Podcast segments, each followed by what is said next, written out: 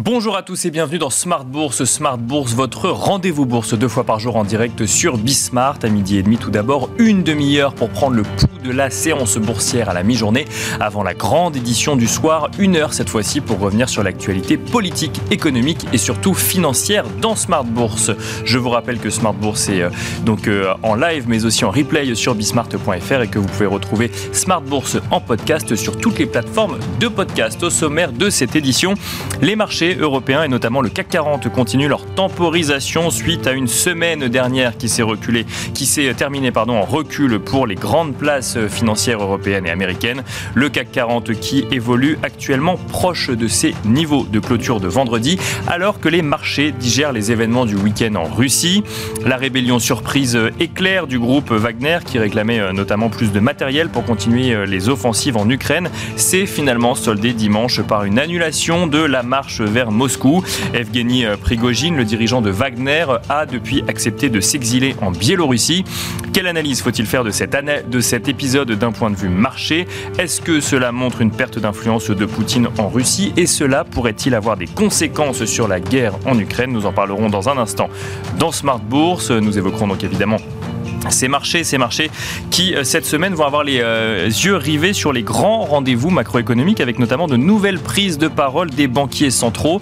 À noter que le forum annuel de la BCE a débuté, a débuté ce matin et se tiendra jusqu'à mercredi. Un forum où les prises de parole de Christine Lagarde, Jérôme Powell, mais aussi Andrew Bellet, le gouverneur de la BO, ou Kazuo Ueda, celui de la BOJ, seront suivis de près. Ils interviennent d'ailleurs tous les quatre lors d'une table ronde qui se tiendra mercredi après-midi. Les marchés suivront également la publication de l'indice IFO en Allemagne pour le mois de juin aujourd'hui. Avant les indicateurs de confiance des consommateurs de part et d'autre de l'Atlantique, l'estimation du PIB au premier trimestre aux États-Unis et bien sûr les chiffres d'inflation, que ce soit en zone euro ou aux États-Unis en fin de semaine. Et puis évidemment, euh, comme tous les débuts de semaine, nous commencerons cette nouvelle semaine avec le plan de trading qui nous sera détaillé aujourd'hui par Vincent Bois, analyste technique chez IG. On se retrouve tout de suite sur le plateau de Smart Bourse. Identifier, analyser Planifiez, tradez. Votre rendez-vous avec IG. Investissez avec les Turbo 24.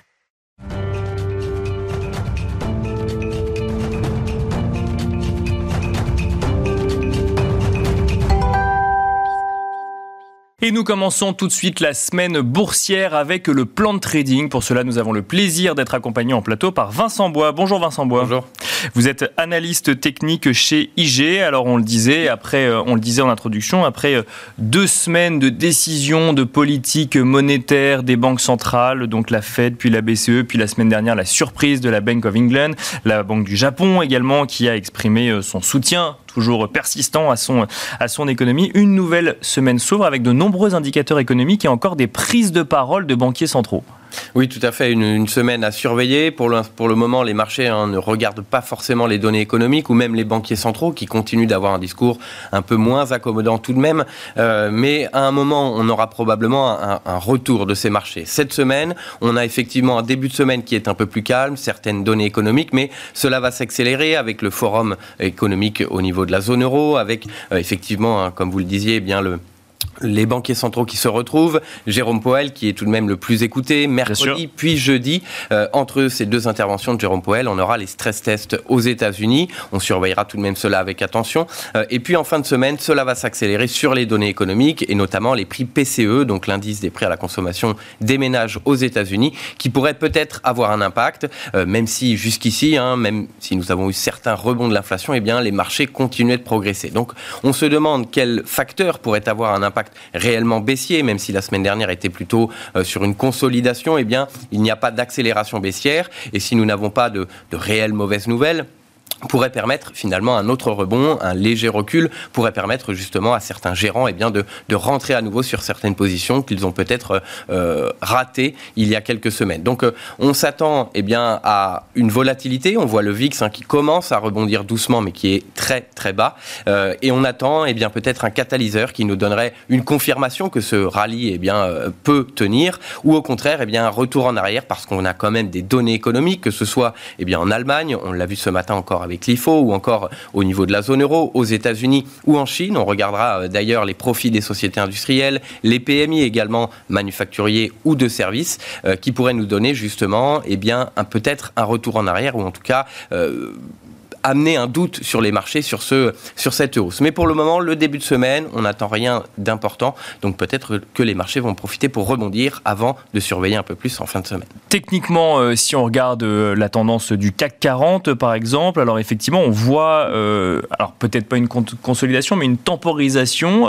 pour autant, la dynamique reste haussière. On a l'impression que tant qu'il n'y a pas de mauvaises nouvelles, on continue à progresser, même si on ne sait pas pourquoi. C'est ça?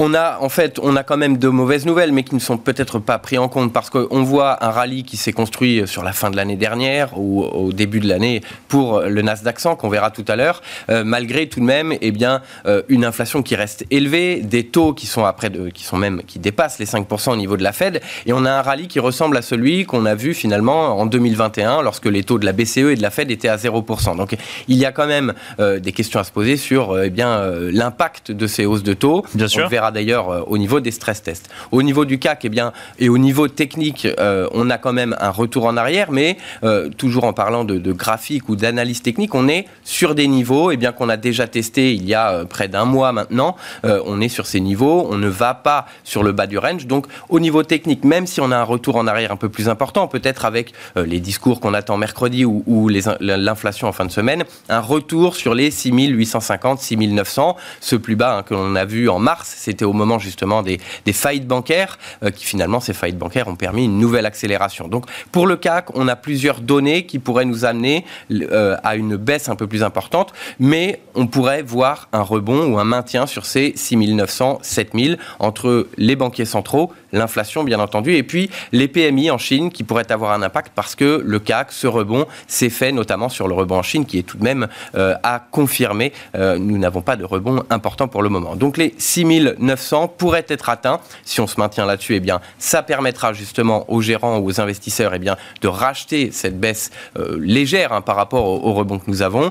À plus court terme, ici, on est sur un niveau, on le voit qu'on a testé en juin. Si on se maintient sur ce niveau, parce que comme les indices américains ont plutôt consolidé la semaine dernière, on pourrait tout de même voir une tentative de rebond en, début de semaine. Donc à ce stade, et malgré la temporisation que, que l'on voit, pas d'indicateur technique d'une tendance baissière potentielle à venir Non, pour le moment, c'est simplement une respiration. Effectivement, les, marchés se posent les questions de euh, est-ce que ce rebond est réellement justifié ou non. On va donc attendre les statistiques, les commentaires qui jusqu'ici n'ont pas forcément beaucoup d'impact hein, sur les marchés. Mais au niveau technique, à court terme, tant qu'on est sur ce plus bas euh, du mois de mai, de fin mai, eh bien pas d'accélération. Si on casse ce niveau en revanche, on peut aller chercher les 6900, 6850, mais de la même façon qui n'amène pas à une tendance baissière. Sous ce niveau en revanche, cela pourrait amener à une inquiétude euh, et on pourrait accélérer à la baisse, mais il faudrait tout de même des catalyseurs. Voilà, donc pour les, niveaux techniques euh, à surveiller, vous venez, vous venez de les donner. Ça, c'est pour l'indice parisien, le CAC 40. Est-ce que la tendance est similaire aux États-Unis, Vincent Bois? De la même façon, on a eu cette, cette respiration. On regarde l'indice euh, Nasdaq 100, donc c'est quand même les plus grosses valeurs de cet indice qui ont tiré le rebond hein, depuis euh, le début de l'année. On pense à, Nvidia ou à Apple ou d'autres sociétés qui, Microsoft, qui a également atteint son nouveau plus haut historique, le plus haut historique qu'on avait atteint justement quand on avait des taux à 0% de la Fed.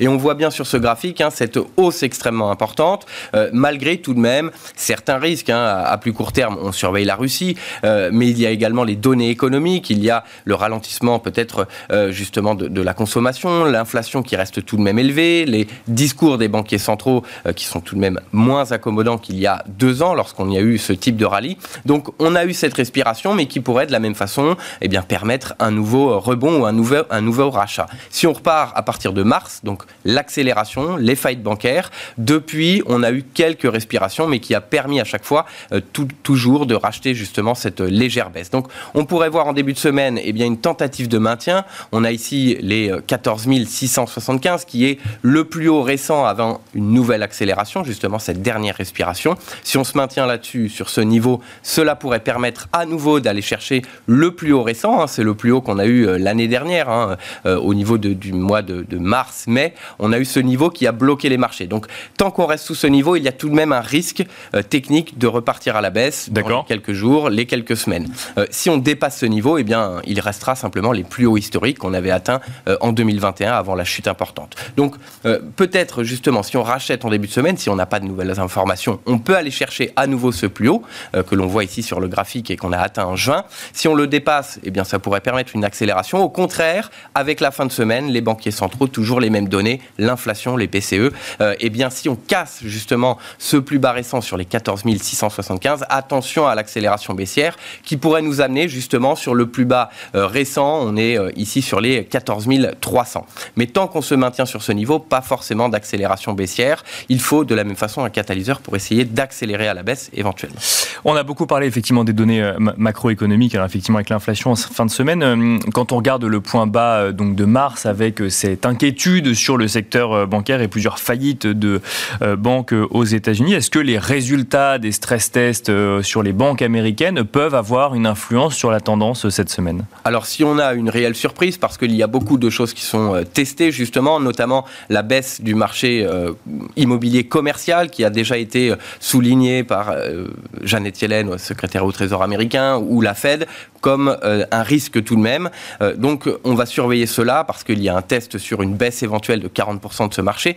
Mais il y a peu de banques qui sont testées, environ 25 banques qui sont testées ici et probablement parmi les plus importantes, alors que le risque était plutôt sur les moyennes banques aux États-Unis. Donc euh, probablement que ce stress test va être euh, positif, ou en tout cas que la plupart des banques vont le passer, mais pourrait mettre euh, en exergue finalement certains risques que les marchés vont surveiller. Donc pour moi, ce ne sera pas forcément un catalyseur de baisse important, à moins d'une très mauvaise nouvelle, euh, mais pourrait permettre justement d'avoir des points à surveiller pour la suite euh, de l'évolution justement des marchés. Parce qu'on est loin de cette baisse qu'on a eue euh, mi-mars du fait de, des faillites bancaires éventuelles. Le Trésor a précisé qu'il pourrait y avoir d'autres faillites bancaires. Et puis il y a les résultats des banques qu'on aura dans deux semaines. Et donc, eh bien, cette baisse ou cette inquiétude pourrait amener à des mises en réserve des banques euh, plus importantes que prévues euh, pour risque de défaut des clients. Donc probablement pas les stress tests, mais on regardera tout de même avec attention les résultats. On rappelle rapidement les niveaux techniques à surveiller sur le Nasdaq avant de passer euh, au cours du dollar pour le coup. On est ici sur les 15 300 qui est le plus haut de juin. Si on les dépasse, eh bien, ça pourrait permettre une nouvelle accélération haussière. À la baisse, les 14 675. Attention si on vient casser ce niveau à la baisse qui pourrait nous amener à une légère baisse plus importante et revenir proche des 14 200. Aux États-Unis, toujours, euh, que nous dit le cours du dollar, euh, Vincent Bois, sur la confiance des investisseurs, sur cette économie, sur ces marchés, euh, sur ce...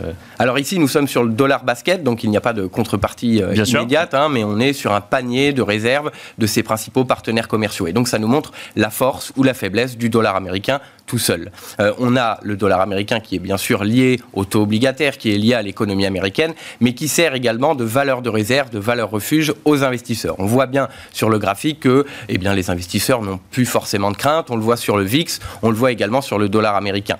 Mais on voit tout de même au niveau technique eh bien, ce biseau, ce plancher que l'on a vu en 2023, que l'on voyait également en 2022, qui n'est pas franchi. Donc il y a tout de même euh, des rachats importants à un certain niveau. À la hausse, de la même façon, on est sur une résistance oblique. Et donc cette forme de, de configuration technique pourrait nous amener, peut-être s'il y a un nouveau rebond sur les indices, eh bien un retour baissier, à nouveau sur ce plancher de 2023. Et on pourrait par la suite, il faut toujours un catalyseur, il faut que les marchés écoutent l'économie ou la politique monétaire, euh, pourrait amener justement à une cassure de ce biseau. Euh, on le voit ici sur la moyenne mobile 200 périodes, le plus haut que l'on a connu le mois dernier, et pourrait amener à une accélération haussière. Donc ça nous donne, tout comme le VIX qui est en baisse actuellement, eh bien un sentiment des marchés, le marché qui est euh, toujours euphorique on l'a vu sur le Nasdaq 100 en forte hausse. Le dollar américain, finalement, qui n'a pas d'utilité comme valeur de réserve actuellement. Mais attention, si nous avons une cassure de, cette, de ce niveau du plus haut récent, pourrait amener justement à une accélération haussière et conduire eh bien, à une baisse sur les marchés. Parce qu'on rappelle qu'on peut regarder le dollar aussi comme un indicateur de volatilité ou comme un indicateur supplémentaire de volatilité, même si on a le VIX effectivement qui nous donne cette information. Alors au-delà de la volatilité, hein, de l'écart euh, des prix euh, journaliers ou mensuels, c'est plutôt le sentiment. Si effectivement les marchés sont plutôt euphoriques ou sont plutôt positifs, euh, ils seront moins enclins à se tourner vers des valeurs de réserve, des valeurs refuges, et notamment le cours du dollar. Et donc euh, probablement une baisse. On le voit ici. Hein. on, a euh, voilà en mars, eh bien on a eu une hausse avant. Lorsqu'il y a eu le retour de la liquidité suite aux faillites bancaires, eh bien le dollar américain a finalement plongé, ce qui montrait que les marchés étaient plutôt positif sur les indices. Bien sûr. Et puis, si nous avons une hausse importante, cela traduit justement un retour sur les valeurs de réserve. Euh, donc, c'est au-delà de la volatilité, c'est plutôt le sentiment des marchés. Bien sûr. Nous avons un fort rebond. Et eh bien, probablement, cela pourrait amener à une incidence négative sur le marché action. Donc, si je comprends bien, que ce soit le graphique du CAC 40, le Nasdaq 100 ou le dollar basket, il n'y a pas d'indicateur à court terme d'une envie de sortir des marchés euh, financiers actions, malgré des nouvelles macroéconomiques euh, en demi-teinte, ou en tout cas euh, qui pourraient être un petit peu stressantes pour les marchés Bah non, parce que depuis le début de l'année, on a tout de même des indications économiques pas forcément négatives, puisque le marché de l'emploi est, bon, mais tout de même des indications qu'il pourrait y avoir un ralentissement. Et puis le resserrement de la politique monétaire. donc pour le moment, il n'y a pas d'incidence sur le sentiment des marchés et on le voit au travers des graphiques. Le CAC est tout de même pourrait euh, descendre un peu plus, mais pas d'accélération au niveau technique. Il n'y a pas de, de, configuration qui nous montre qu'à très court terme, on pourrait avoir un changement d'humeur sur les marchés. Merci beaucoup Vincent Bois de nous avoir euh, accompagnés donc pour le plan de trading dans Smart Bourse. Je rappelle que vous êtes analyste technique chez IG. Merci. Merci. Identifier, analyser, planifier Tradez, votre rendez-vous avec IG. Investissez avec les Turbo 24.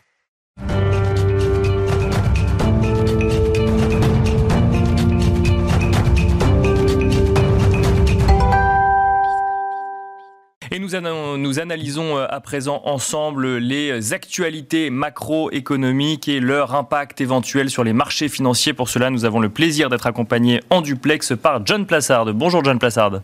Bonjour Nicolas. Bienvenue dans Smart Bourse. Vous êtes spécialiste en investissement chez Mirabeau. On va commencer, John Plassard, par ces stress tests qui ont eu lieu aux États-Unis euh, la euh, semaine dernière. Euh, à quoi peut-on s'attendre? Les résultats vont être connus cette semaine dans le détail. À quoi peut-on s'attendre alors que, on le rappelait en première partie de cette émission, en mars donc dernier, les faillites de plusieurs banques régionales ont amené une large vague de stress sur les marchés financiers?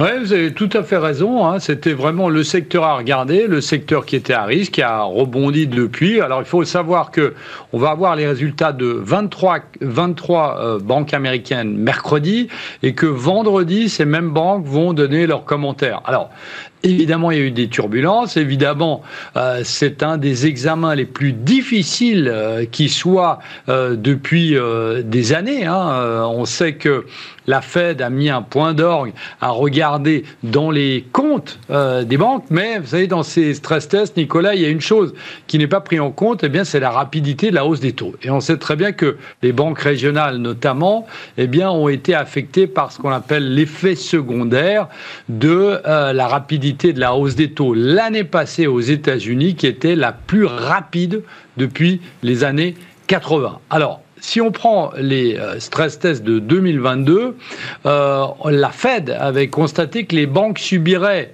euh, une perte cumulée de 612 milliards de dollars si on avait une grave récession économique, ça c'était en 2022, mais que globalement, elles disposaient encore d'environ deux fois le capital requis par la Fed. Donc on se dit que eh bien il n'y a absolument aucun risque. Alors cette année, les tests sont encore plus difficiles que dans le scénario qu'ils appellent de très défavorable de la Fed, eh bien, euh, on prévoit une hausse du taux de chômage qui serait à 6,5% contre 5,8 dans les, anciens euh, tests, et puis aussi, eh bien, comme vous l'avez dit avant, un effondrement des prix euh, de l'immobilier commercial de 40%. On sait très bien qu'évidemment, il y a une problématique ici, et surtout sur les banques régionales. Je vous rappelle ici, Nicolas, que euh, les banques régionales américaines détiennent 80% des prêts de l'immobilier commercial euh, aux États-Unis. Alors, ce qu'il faut faire attention aussi ici, parce qu'on imagine bien que ces stress tests vont être positif, on va pas avoir de grandes secousses. Euh, mais ce qu'il faut rappeler ici, c'est que ce qu'on a eu euh, en début d'année aux États-Unis et en Europe, notamment avec la reprise du Crédit Suisse par l'UBS, eh bien, ce n'était pas un problème de liquidité, ce n'était pas un problème de ratio de capital, c'était un problème de confiance. Et quand vous avez la confiance qui flanche, eh bien, c'est très difficile d'inverser la tendance. Il faut rappeler une chose très précise, c'est que, en fait, si euh, en début d'année, on avait euh, appliqué ces stress tests à Silicon Valley Bank qui a fait faillite, eh bien, la Silicon Valley Bank aurait passer ces stress tests. Donc on est dans une situation où les résultats qu'on va avoir mercredi, eh bien, nous traduisent pas exactement l'avenir euh, du secteur bancaire, puisque on sait qu'il y a cette donnée que personne ne maîtrise, qui est la donnée de la confiance.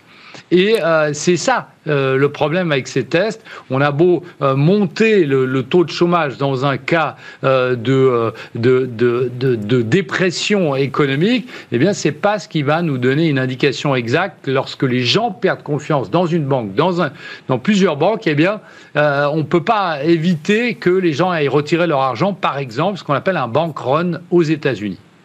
Pour autant, malgré effectivement ce, cet indicateur confiance qu'on ne peut pas maîtriser, ça reste un indicateur, euh, ces stress tests, John Plassard, d'une bonne santé du secteur bancaire américain. Oui, euh, je dirais que c'est. Alors oui, tout à fait. Alors pour répondre à votre question, oui, mais je dirais aussi c'est pour avoir pour que la Réserve fédérale américaine ait bonne conscience puisqu'elle pourra toujours dire qu'elle a fait passer des tests aux banques et que ces banques mêmes, euh, eh bien, parce qu'il euh, y a eu un changement, de réglementation en 2018 concernant les ratios de liquidité, eh bien, c'est pas de leur faute. Euh, donc je pense que c'est plutôt comme ça qu'il faut le regarder. Moi, je reste persuadé aujourd'hui que avec euh, la baisse de, l'immobilier commercial, qu'on va avoir des petites et moyennes banques qui vont euh, continuer à faire faillite aux États-Unis. Alors ça va pas être dramatique, mais il faut pas oublier que c'est un chapitre qui n'est pas clos. Et c'est pas parce qu'on a depuis un mois et demi pas entendu parler des banques régionales que c'est un chapitre qui n'est pas clos. D'autant plus que la Réserve fédérale américaine, si on parle des États-Unis, la Réserve fédérale américaine a dit, alors à voir si ce sera vrai ou pas, mais a dit qu'elle allait continuer à monter ses taux. Et selon les projections de la Fed de la dernière réunion, ce serait encore deux, hausses de taux avant la fin de l'année.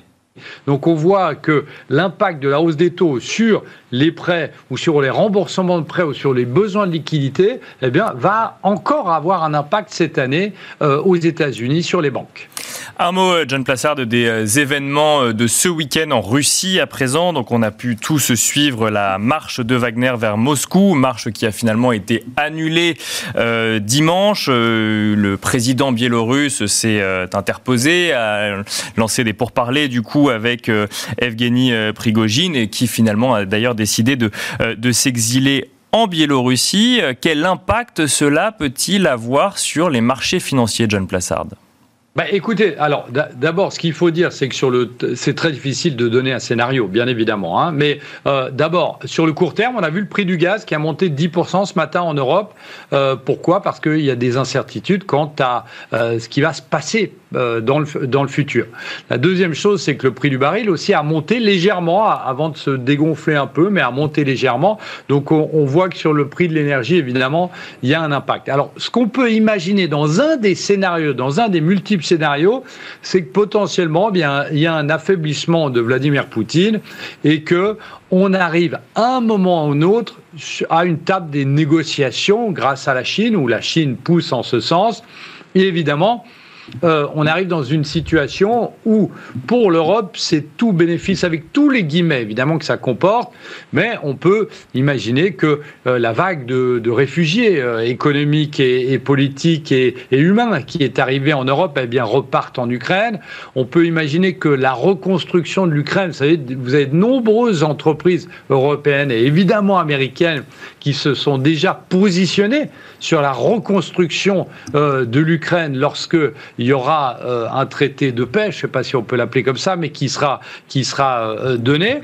Et vous savez, il y a un an de ça, lorsqu'on parlait euh, potentiellement eh d'une pause dans le conflit en Ukraine, eh bien, on se disait que ça allait être déflationniste parce que, eh bien, euh, euh, on aurait le premier producteur de pétrole, c'est la Russie, eh bien, on aurait euh, moins d'acheteurs en face ou les prix seraient baissés.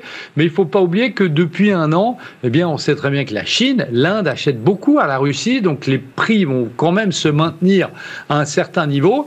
Et en plus, si on parle de reconstruction de l'Ukraine pour l'Europe par exemple, eh bien c'est plus inflationniste que déflationniste. Donc ce serait potentiellement eh bien, positif pour les, matières premières, les euh, actions de pays émergents et puis évidemment les actions euh, européennes pour euh, les entreprises qui bénéficieraient d'une potentielle reconstruction de l'Ukraine. Mais tout ça est à, mettre évidemment avec tous les guillemets justifiés. Pour finir, John Plassard, un mot euh, marché euh, peut-être à présent. Alors la semaine qui s'ouvre est encore une semaine avec de grands rendez-vous macroéconomiques, que ce soit en matière d'indicateurs ou de statistiques économiques, mais aussi de prise de parole de banquiers centraux. La consolidation, temporisation que l'on a vue sur les marchés euh, la semaine dernière, peut-elle, va-t-elle se poursuivre cette semaine encore sur les marchés selon vous?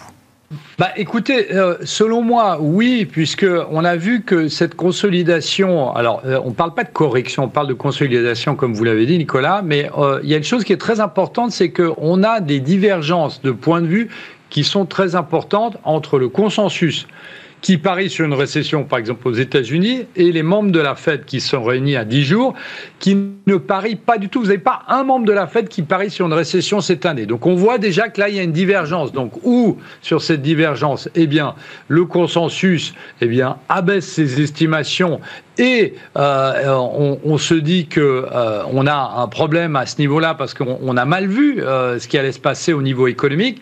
Et d'un autre côté, on a une autre divergence qui est plus importante, c'est concernant les hausses de taux. Vous savez, on en parlait juste avant. Eh bien, les prévisions de la Réserve fédérale américaine, qui ont été répétées la semaine passée par Jérôme Powell, étaient qu'il ne voyait pas un souci d'avoir encore deux hausses de taux cette année. Alors que le consensus, si vous regardez les projections, vous avez seulement 7% du consensus qui parie sur deux hausses de taux avant la fin de l'année. Alors qu'est-ce qui se passe? Où le consensus remonte ses estimations pour qu'il y ait une ou deux hausses de taux, et donc ça c'est pas très bon pour les marchés, surtout les valeurs de croissance et les valeurs technologiques aux États-Unis, ou vous avez la Réserve fédérale américaine qui, à travers de nouvelles statistiques, eh ben, baisse ses estimations.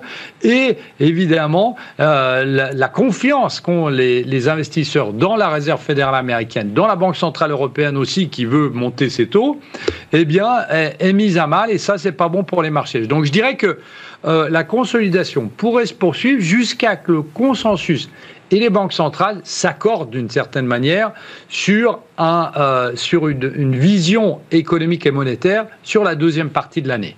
Donc, ce qui veut dire que les prises de parole des banquiers centraux sur les deux dernières semaines n'ont pas suffi à faire changer de scénario les marchés en matière de nombre de hausses de taux.